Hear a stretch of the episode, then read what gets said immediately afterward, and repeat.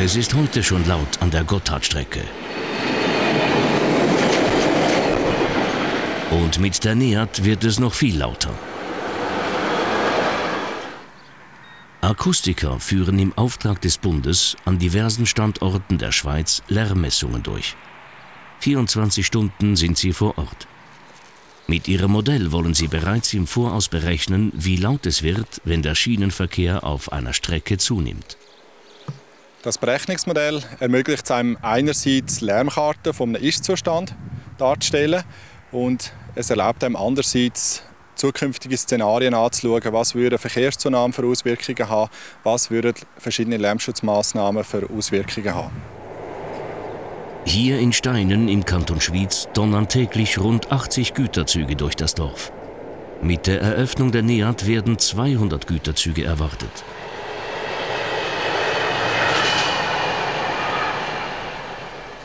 Das schreckt viele Anwohner auf, trotz Lärmschutzwänden. Was haben Sie da für Befürchtungen? Vor allem äh, die Erschütterungen durch die schweren, längeren Züge. Man sieht jetzt gerade da einen vorbeifahren. Sie hören, wie das tönt. Ich weiß nicht, mag sich übertönen oder nicht. Äh, aber die Erschütterungen sind noch eine Unbekannte. Wenn man da am Abend draußen sitzt, dann ist es ganz klar, wenn die Güterzüge durchfahren und vor allem in die offenen Stellen reinkommen, wie es da oben sind, dann haben wir natürlich den Lärm nach wie vor, wenn er immer war. Offene Fenster wird vielleicht auch nicht mehr so möglich sein. Ich kann mir vorstellen, dass man in Zukunft halt ändern muss mit geschlossenen Fenstern schlafen. Damit das nicht sein muss, vermessen die Forscher, wie laut die Schienen und Räder sind. Denn bei Geschwindigkeiten von 80 bis 100 Stundenkilometern ist das Rollgeräusch die Hauptlärmquelle.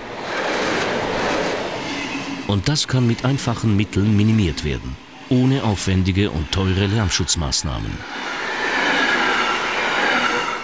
Die erste und wichtigste Maßnahme ist, dass man darauf achtet, dass die Räder einmal glatt sind. Also ein raues Rad im Vergleich zu einem glatten Rad kann gut und gern 17 Dezibel Unterschied machen, wie unsere Messungen gezeigt haben. Wenn man einmal glatte Räder hat, dann ist es wichtig, dass man schaut, dass auch von der Schiene her keine Unruhe kommt. Auch dort hat man bis zu 10 Dezibel Einfluss, wo man noch nehmen kann.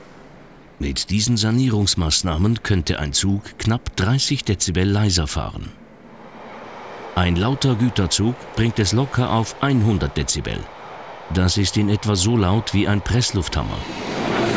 30 Dezibel weniger hätte noch die Lautstärke von normalem Straßenverkehr. Ein weiteres Mittel gegen den Zuglärm sind Lärmschutzwände. In Steinen stehen sie bereits an exponierten Lagen.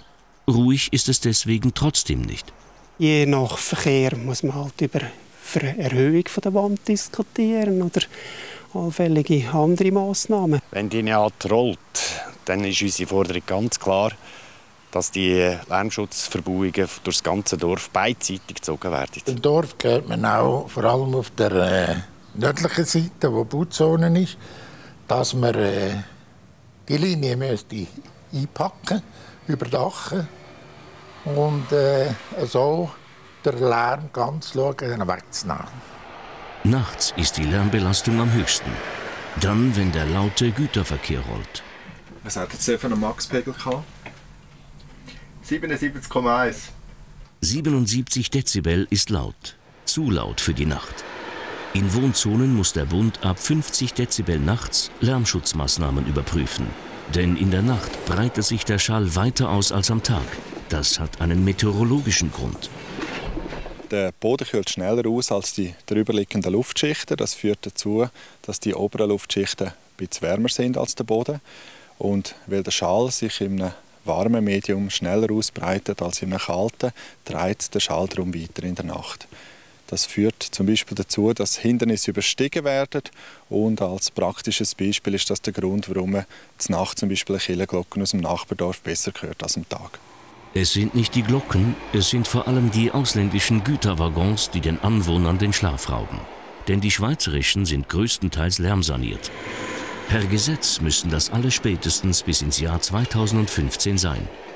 Es gibt kein vergleichbares Programm in unseren europäischen Nachbarländern und darum sind die ausländischen Güterzüge in aller Regel noch deutlich lauter als die lärmsanierten in der Schweiz. Und wie viel bringt denn das, wenn äh, nur die Schweizer Güterzüge saniert werden? Das ist ein grosses Problem und eine gute Frage. Gerade jetzt in der Nacht langen ein, zwei Luti wegen in einem Zugverband, dass man eben trotzdem aufwacht. In der dicht besiedelten Schweiz ein Problem. Denn mit Lärmschutzwänden alleine wird es nicht ruhig.